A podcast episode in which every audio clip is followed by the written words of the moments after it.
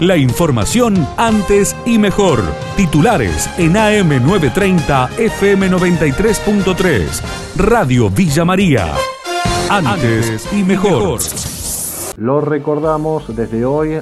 Controlan que no se entreguen bolsas de nylon. Germán Ticera del área de medio ambiente dialogó con Radio Villa María prohíbe a todo hipermercado, supermercado, comercio en general desempeñar actividades comerciales del ciudad de Villa María con bolsas óxido biodegradables de polietileno sus derivados similares para todo tipo de transporte debiendo reemplazar las mismas por envase de papel reciclado, bolsas de malla, de tela o aquellos que el Departamento Ejecutivo determine para su uso. La idea es volver a controles intensos porque hemos visto en los ingresos al vertedero que vuelven a aparecer esas bolsas y en aquellos años cuando se hizo una campaña intensa se logró reducir de forma notable ese impacto que genera el medio ambiente. Labor de detenidos por participar de un campeonato de tiro. 28 personas quedaron a disposición de la Fiscalía. El comisario Marcelo Larrey brindó detalles. Se encontraban en un sector realizando disparo, el famoso disparo a la, paloma. En el tiro de eh, Club de Caza y Pesca el Ciervo Colorado. Y allí cuando se constituye el personal policial, anterior a eso se le pone en conocimiento a la justicia, se percatan ahí los ciudadanos de la presencia de, dicha policía, donde se procede a posterior color de la justicia a realizar el secuestro de las armas utilizadas, como así también de los vehículos, y a los ciudadanos, una cantidad de 28 personas, eh, se los traslada a la dependencia. Para posterior por disposición de la justicia se, le, se, los imputa y se da la libertad.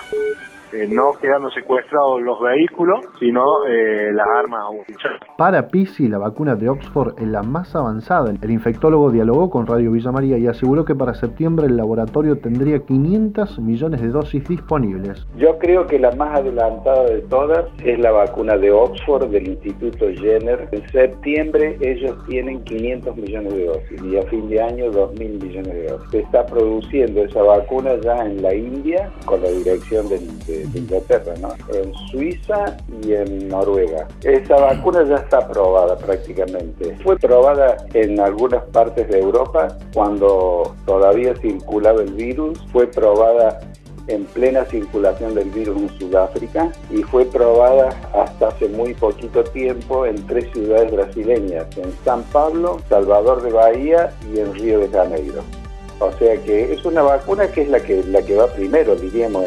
Por otra parte, destacó la importancia de que Pfizer haya elegido nuestro país para que su vacuna sea aprobada. La que ha, hecho Pfizer, Pfizer es el, para que más o menos la gente comprenda, es el laboratorio más poderoso de Estados Unidos. Que también está en una carrera de primer nivel. Entonces, ¿qué hizo Pfizer? Pfizer eligió Argentina, que es un orgullo para nosotros, para que se la apruebe, se la va a aprobar en, miles y miles de personas.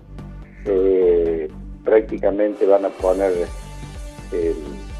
la sede ahí en el Hospital Militar Central, en Luis María Campos, en Capital Federal piden la ley de emergencia económica para bares y restaurantes. Fernando Faraco, director de la Asociación de Hoteles, Restaurantes, Confiterías y Café de Córdoba, apuntó que la ley del oficialismo que está en el Congreso no le sirve al sector. Hay un proyecto en el Congreso que entró de la Comisión de Turismo, un proyecto del oficialismo. Nosotros que no estábamos muy a favor de ese proyecto, preferíamos de la oposición.